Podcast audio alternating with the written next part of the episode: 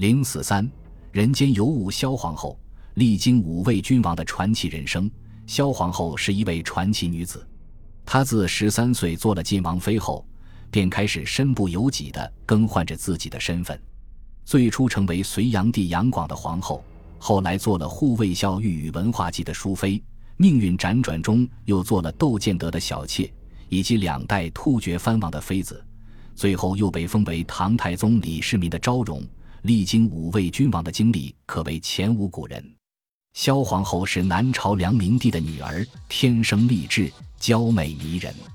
她出生时，当时著名的占卜奇人袁天罡曾为她的相貌而惊奇不已，仔细推算了她的生辰八字，最后得出了八个字的结论：母仪天下，命带桃花。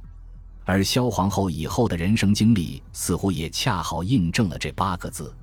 萧皇后九岁被选入宫，因为当时年纪小，接入宫中后并未与杨广马上成婚，而是读书、作文、绘画、弹筝。在开皇十三年，杨广入朝时，他和萧氏女完成了婚事。此时杨广二十五岁，新娘萧氏女十三岁。太子杨广即位为隋炀帝，萧妃自然也就升为了皇后。这时杨广是三十六岁，萧皇后二十四岁。登上皇位的隋炀帝仍然未改贪欢好色的本性，从萧皇后转移到了宣华夫人身上，之后又一心征选新的美女入宫。然而这一切萧皇后都视若无睹，采取了忍让大度的举措以求保全自己。她曾做了一篇述之赋，婉转的劝归皇夫有所节制，用心国政，但却毫无效果可言。海山殿的护卫校御宇文化及年轻英俊，早就被这位美丽而孤独的皇后迷住了，但碍于她的身份，不敢妄动。此时已年过三十的萧皇后遇上宇文化及，霎时撞出了闪亮的火花。后来在隋炀帝开凿江南运河期间，天下大乱，太原留守李渊攻下长安，宇文化及与兄长宇文智及在扬州起兵造反。率兵进入离宫，缢杀了隋炀帝。萧皇后无可奈何地成为了宇文化及的偏房。宇文化及醉心于美人萧皇后的缠绵之中，暂时忘了自己的政治扩张。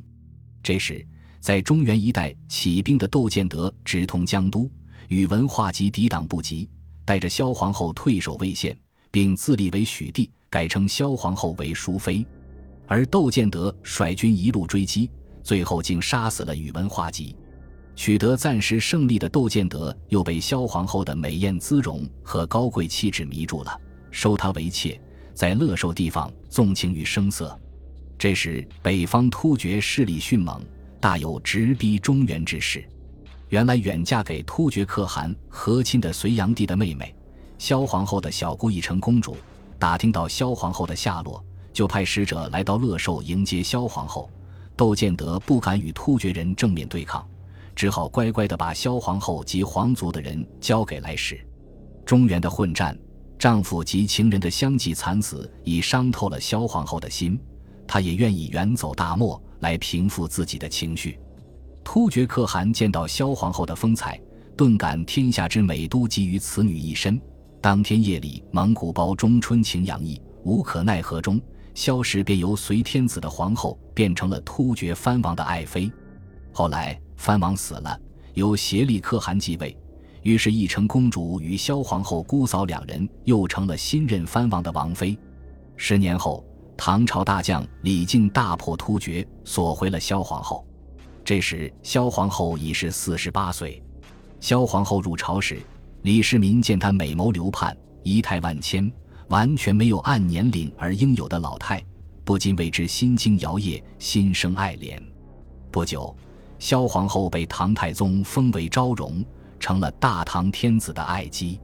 在一次盛大的宴会上，唐太宗面对奢华的场面，问身旁的萧昭容：“卿以为眼前场面与隋宫相比如何？”萧昭容平静地说道：“陛下乃开基立业的君王，何必要与亡国之君相比呢？”唐太宗立即明白了他话中的含义，身为他的明晓事理和言语得体而折服，对他愈加敬重和疼爱。萧皇后在唐宫中度过了十八个平静的岁月，六十七岁时溘然而逝。李世民以皇后礼仪将萧皇后葬于杨广之陵，上谥敏皇后。本集播放完毕，感谢您的收听，喜欢请订阅加关注，主页有更多精彩内容。